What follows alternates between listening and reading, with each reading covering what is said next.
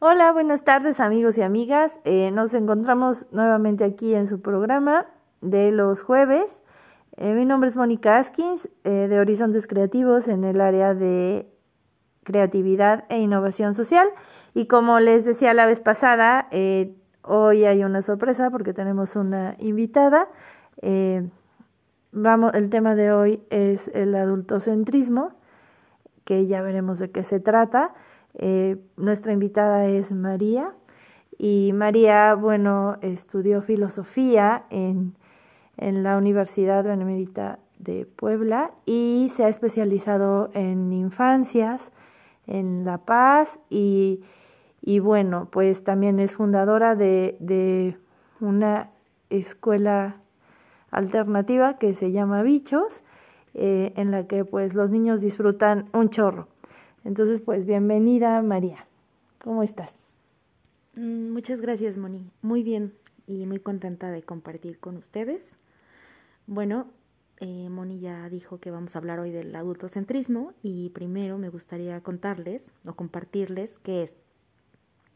Y en realidad el adultocentrismo es esta forma de ver el mundo solamente desde el adulto, anulando, invisibilizando a las infancias y a las adolescencias y colocando justo al adulto como medida y como referencia de lo que debe ser una persona y esto le resta como justamente valor o quitándole poder a otros grupos etarios como son las niñas, los niños y los adolescentes.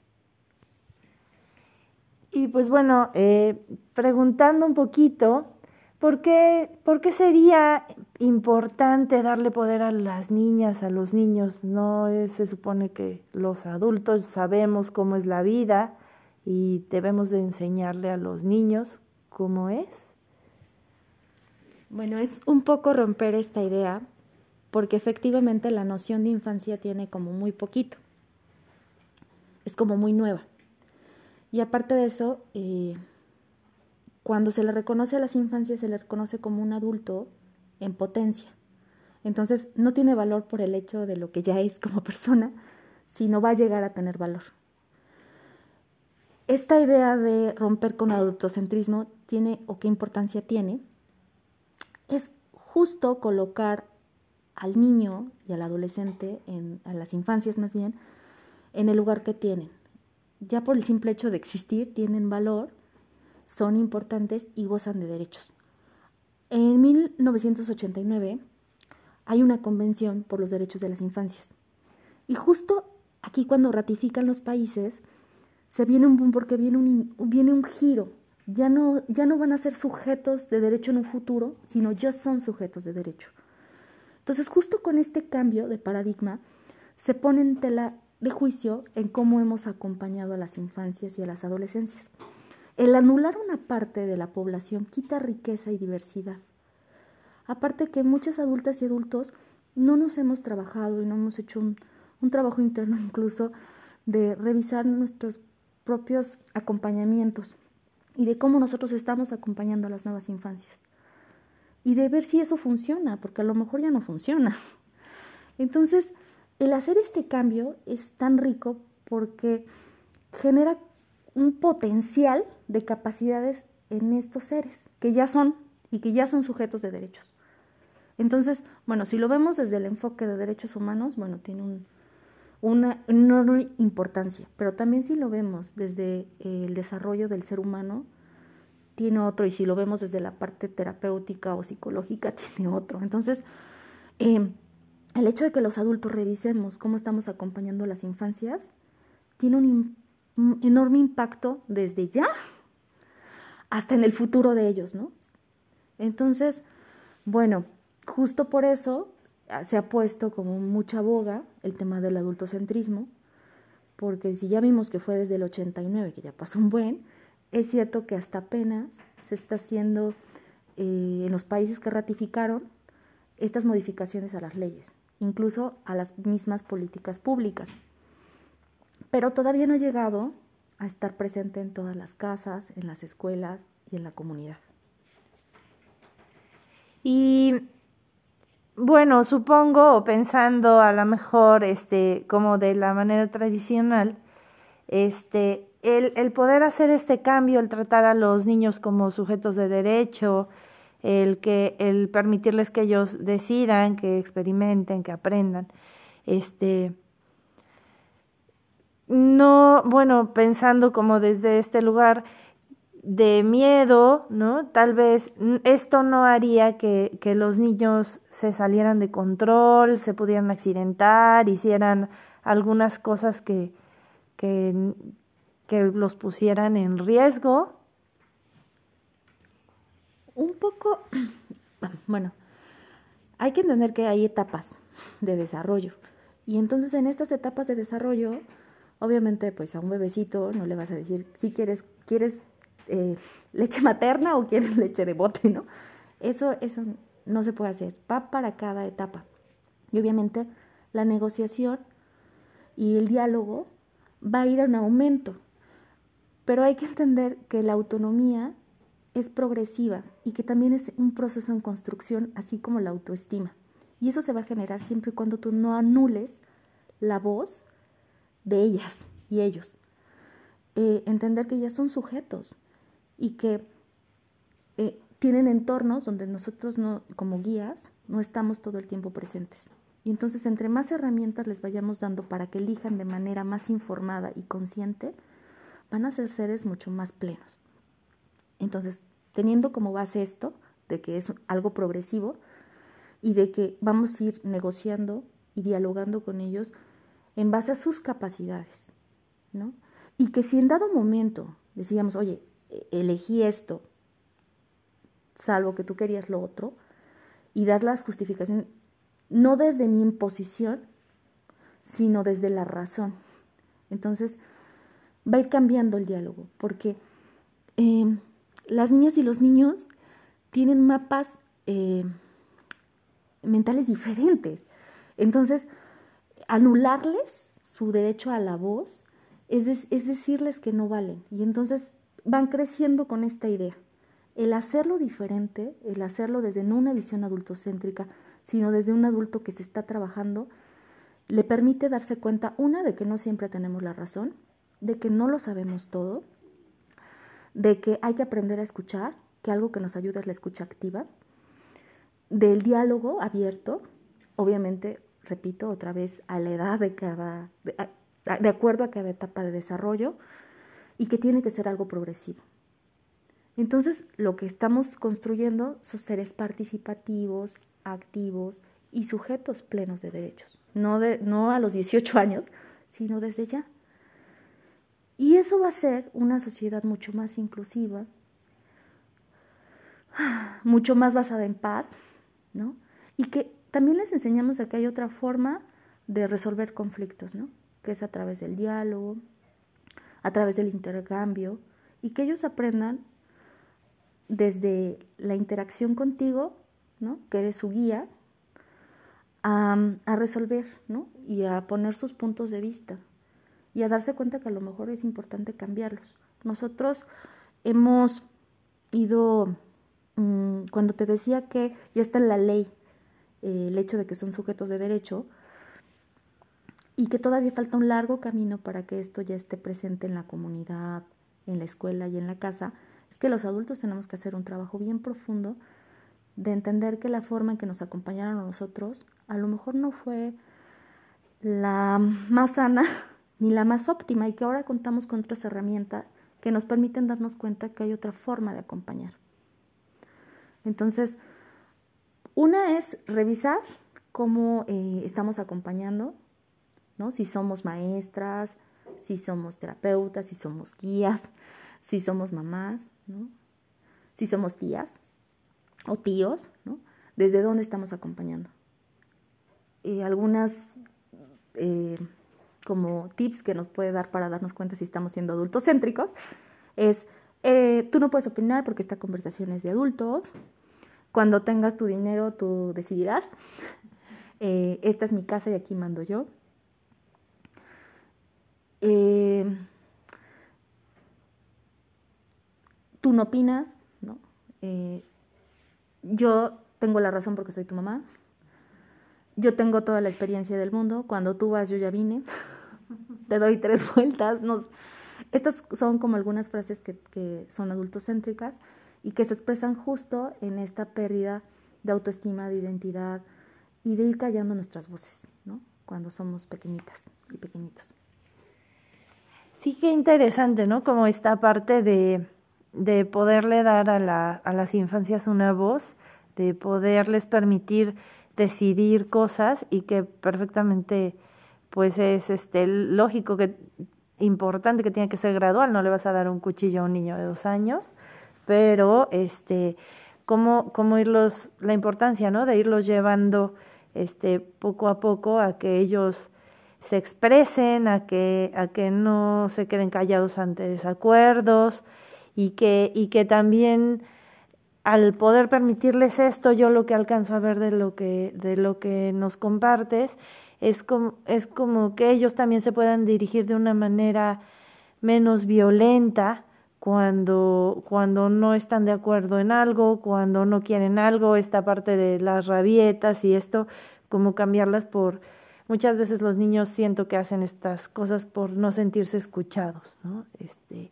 entonces cambiarlas también por, por el poder hablar, el poder expresar, yo quiero esto, yo siento esto. Y, y bueno, eh, un poquito para las, para las mamás y los papás que nos escuchan, o las maestras, los guías, como en determinadas edades que nos pudieras poner este a lo mejor un ejemplo de, de cómo hacerlo, no sé, este el niño este quiere alguna cosa y nosotros pensamos que es mejor que, que tenga otra y cómo, cómo acompañar, cómo hacer como, a lo mejor algunos pequeños ejemplos podrías ponernos como para dar idea este y que a lo mejor los papás, las mamás, los guías pudieran empezar a practicar un poquito en esto de escuchar. Eh, no sé, por ejemplo, en la primera infancia ¿no? Eh, cuando están dentro de los tres a los cinco añitos, más o menos, dejar que escojan su ropa, por ejemplo, ¿no? Eh, a lo mejor eh, en la ropa ese día estaba nublado y escogieron un short. Oye, mira, ven, acércate a la ventana, está nublado. Va a ser a lo mejor frío en el transcurso del día. ¿Qué te parece si este lo dejamos para un día más caluroso? Y hoy ponte algo más abrigador, ¿no? Y si lo hacemos darse cuenta, porque, porque pensamos que no puede, cuando nosotros le decimos ponte esto, estamos anulando su capacidad de reflexionar y de elegir lo mejor para él, porque hay los papás, las mamás, los guías, todos buscamos el bien mayor de las infancias, ¿no? El bien mayor de la niña o el niño. Entonces, justo en esto, el mayor bien que pueden tener es el ejercicio pleno de sus derechos humanos y el ejercicio de su reconocimiento como sujeto. Y justo en este reconocimiento como sujeto es irle dando las herramientas para que él elija y decirle lo mejor posible. Entonces, en esto es irle acompañando en eso. Eh, seguramente pues no queremos que se enferme, pero si él elige el short, es decir, ok, puedes llevarte el short, pero necesitas llevarte algo abrigador para la parte de arriba. Y seguramente cuando regrese le puedes preguntar si tuvo frío o si le era necesario o eso venía desde nuestro miedo a que, a que se enferme. Y a lo mejor te dirá, sí, a la siguiente voy a colocarme un, un pantalón y me di cuenta que qué bueno que me llevé chaqueta. O no, fíjate que tuvo mucho calor todo el día. Pero entonces le vas dando las herramientas para que no sea desde tu perspectiva, sino él vaya construyendo. Esto es a lo mejor un ejemplo chiquitito de lo que puedes hacer. Pero es eso. Otra es que nos molesta cómo se combinan. Pero es un, ese es nuestro tema como adultos. Pero ellos les ayuda y a ellas les ayuda a tener autonomía y seguridad. Entonces es súper importante que se puso el moño con los collares. Digo, yo tengo una hija y pasaba, ¿no? Y es un poco como, pues, eso tendrás que trabajarlo tú si a ti te incomoda. Pero ella está construyendo su identidad o ellos están construyendo su identidad y es bien importante que tú seas muy respetuoso en ese proceso. Entender que no es una extensión nuestra, ¿no? Ni que se va a convertir en un ser humano, sino ya lo es. Entonces, tú con un adulto no le dirías que ridícula te ves, ¿verdad? Serías muy respetuoso. Entonces, a lo mejor sugerirías, oye amiga, no te queda esto. Lo mismo con las infancias, sugerir, ¿no? Entonces eso cambiaría un poco. Cuando ya son un poco más grandes, ya el diálogo puede ser mucho más sencillo incluso, ¿no? Eh, mucho más relajado. Eh, eh, por ejemplo, ¿no? Cuando no quieren comer verduras. no obligar también es muy importante. Es el diálogo. Es, es muy importante que te nutras bien. compárteme cuáles te gustan más podemos hacer variedad para que tú las disfrutes más, ¿no? Sé que estamos como en una dinámica muy apurada y que es muy difícil tomarnos el tiempo. Pero si lo empezamos a hacer desde chiquitos, va a ser mucho más fácil todo el proceso. Em, cuando llegan, no sé, como a la edad de los de la adolescencia, si hemos recorrido todo este camino, nos vamos a dar cuenta que el diálogo y la interacción va a ser mucho más fácil. Si no lo hemos hecho y lo vamos a empezar a hacer, la adolescencia es una oportunidad impresionante para trabajar lo que no hemos trabajado. Entonces, podríamos una por empezar a hacer escucha activa, que es, y también lo puedes hacer con niños de 9 años, 10, 11, ¿no? Que es justo regresarles en pregunta también, ¿no? ¿Y tú qué harías?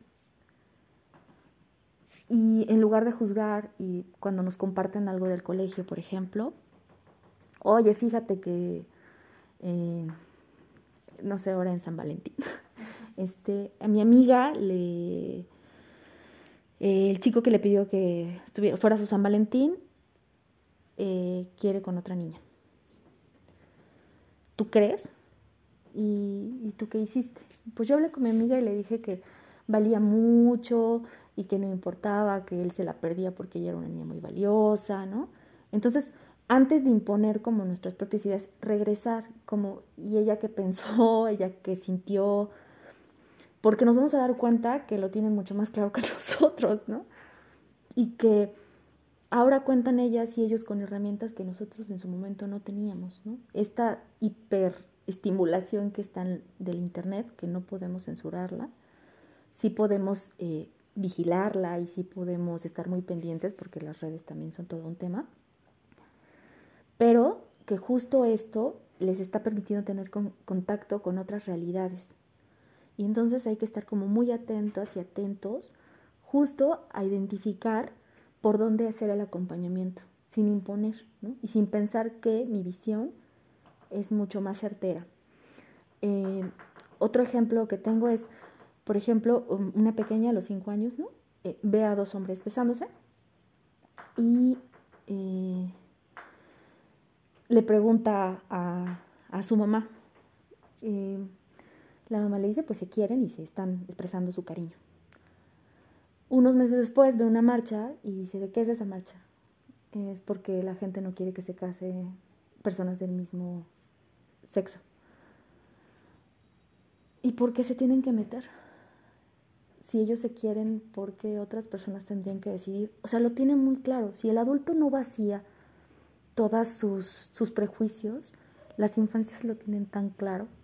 Sería más bien escucharlos, ¿no? María Montessori lo decía constantemente, escuchar a las niñas y a los niños, poner atención, porque son grandes maestros. Claro, y, y como el, el escucharlos exactamente nos, nos da también ideas a nosotros, nos acomoda, nos, nos clarifica tantas cosas. Y, y también, bueno, me, me, parecía como muy importante ahorita que, que estabas platicando todo esto, el reflexionar que, que cuando tú, tú les, da, les das desde pequeños una explicación, mira, está nublado, no sé qué, pero puedes hacerlo, ellos también se animan a, a, salir del cuadro, a probar cosas nuevas y por lo tanto son mucho más creativos, mucho más este pues sí, ¿no? Que ellos toman su, sus decisiones y este, y, y, pues eso puede generar como muchas bondades para el mundo, ¿no? Para muchas riquezas este, buenas y que también en esta parte de decir, bueno, pues si me equivoco no pasa nada, ¿no? Sufro frío, pues me dijeron, pero lo puedo hacer distinto, ¿no? Que también eso es es importante que ellos vean, porque muchas veces es, no lo puedes hacer distinto, así es, y así es porque yo lo digo, ¿no? Eso, eso, pues me caían esos 20 de esto que, que nos compartías. Fíjate, Moni, qué interesante es, porque justo los países eh, en política pública se están justo haciendo estas preguntas, ¿no? Hemos anulado esta riqueza que la visión de las infancias tienen porque en los temas que los involucran no les preguntamos, imponemos desde lo que creemos, porque la experiencia nos dice que eso es lo mejor.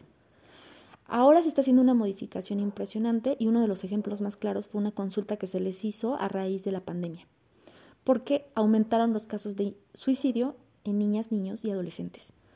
Entonces el Estado dijo, ah, algo estamos haciendo mal. Y efectivamente, sí estamos haciendo muchas cosas mal como adultos.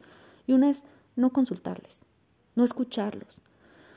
Y entonces hizo una, un censo donde muchas niñas y niños participaron en nuestro país y fue muy interesante lo que dijeron. Una es, los anuncios nos están excluyendo, no nos están mandando información clara a nosotros, necesitamos información que no nos dé miedo, porque estaban muy asustados.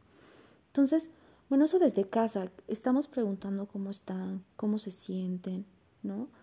Eh, estamos, antes de, hacer juicios, sí estamos escuchando atentamente, activamente, o estamos actuando desde nuestros propios prejuicios y limitaciones, ¿no? Desde nuestros propios miedos.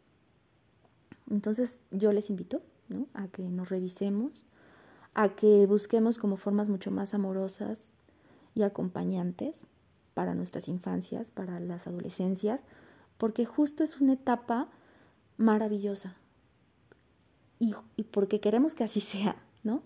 Nosotros como guías o como compañeros de, esta transición, el empezarlos a tratar como sujetos de derecho cambia completamente, porque entonces generas que sean personas mucho más seguras, mucho más plenas eh, y mucho más felices, porque no violentas. En, las relaciones normalmente se dan relaciones de poder y entonces en las infancias es muy fácil, ¿no? El adulto entonces eh, se pone firme y genera relaciones asimétricas de poder. Que normalmente las relaciones de poder siempre son asimétricas. Pero bueno, las generamos aún todavía más. Y esto hace que efectivamente sea mucho más fácil el abuso sexual a las infancias, el que sea mucho más fácil el abuso físico, ¿no? El tener una visión adultocéntrica genera relaciones muy violentas. Y que también está basado justo en estas prácticas patriarcales, ¿no? Y no horizontales. Entonces el generar relaciones un poco más horizontales con las infancias y las adolescencias va a generar un estado de derecho y un estado de, comunidad mucho más pleno. Pues sí, este, pues todo esto, ¿no? Invitar a, a, los papás, a los papás, a las mamás, a las maestras, maestros, guías, a, soltar el miedo, ¿verdad? El miedo Muchas veces es, hacemos esto por amor y por miedo. Les queremos enseñar qué es lo mejor y, y tenemos miedo de que cometan errores, de que se equivoquen, de que sufran, de que, de que sean hombres o mujeres de mal.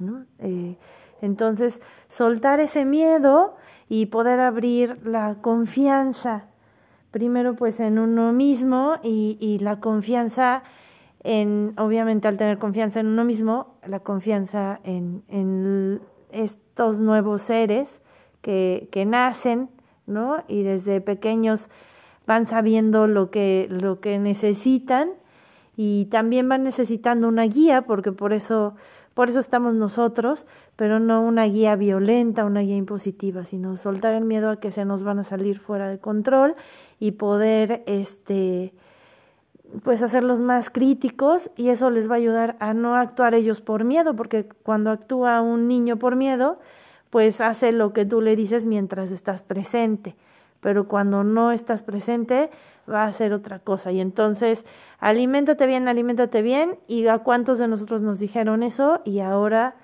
pues, comemos puras frituras y porquerías, ¿verdad? Porque nos, pues, era por miedo, y ya la figura de autoridad, pues, ya no está o se diluye, y, y hacemos pues lo que no nos conviene, al final nos encontramos haciendo esas cosas que, que no, no nos convienen. Y, y el poder soltar este miedo y escuchar a las infancias también es este darles paso a que ellos no actúen por miedo, sino que sean más críticos, que vean que, pueden equivocarse, que pueden tener consecuencias, pero que también de pensar y de decidir pueden tener muchísimos beneficios.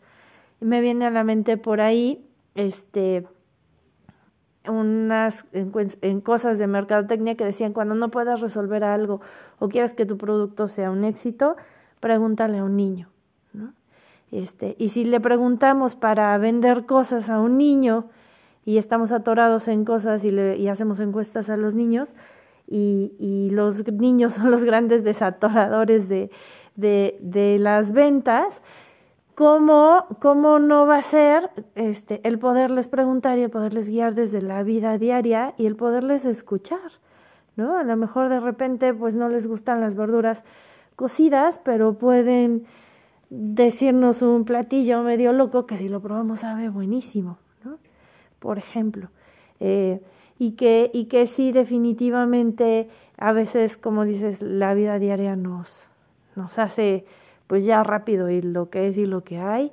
Este, toda la cuestión también económica, ¿verdad? Pues a veces tenemos posibilidad de comprar frutas y verduras variadas y a veces pues no, pero sí, sí podemos también ir negociando con ellos cuando sí, cuando no, qué tantito sí, qué tantito no, para que ellos este, pues se vayan sintiendo escuchados y vayan aprendiendo desde, desde el amor. Y pues este, para terminar, este, pues alguna otra cosa que, que quisieras compartirnos, que quisieras, este, pues decirnos, algún mensaje para los papás, las guías, este, ya en estos últimos minutos que nos quedan. Bueno, pues agradecer y no sentirnos como culpables. Eh, lo hemos aprendido, el adultocentrismo fue algo que aprendimos, fue algo que de todos lados nos dijeron que así era, y que nosotros teníamos la razón. Y efectivamente no se trata de decir, bueno, ahora que haga lo que quiera, sino siempre eh, ser guías amorosos, acompañantes, implica un gran esfuerzo. Entonces, reconócete lo que has hecho seguramente muy bien y lo que creas que puede mejorar, revísalo con atención y sin culpa. Siempre como con, con mucha honestidad, porque las infancias reconocen la honestidad. Entonces, cuando tú dices, no lo sabía, pero ahora me doy cuenta que lo puedo hacer diferente, ellos lo valoran muchísimo. Entonces, permítete regalarte la oportunidad de acompañar desde otro estar. Y permítete también que él te diga y ellas te digan cómo quieren ser acompañadas. Escucha con atención y si sientes algo que vibra en el cuerpo o en la garganta o en el estómago, que puede llamarse enojo, tristeza, siéntelo y ve desde dónde es, si es desde que tú también fuiste anulada en tu infancia y ahora cómo te gustaría acompañar. Entonces, desde ahí, eh, hacerlo y tratar de hacerlo diferente y siempre, obviamente, siempre está el amor, ¿no? Entonces, bueno, un abrazo grande y, y muchas gracias. Muchas gracias María y muchas gracias a todos nuestros escuchas. Este, esperamos tenerte en alguna otra ocasión este, aquí en el programa y este y pues buen provecho a todos. Hasta luego.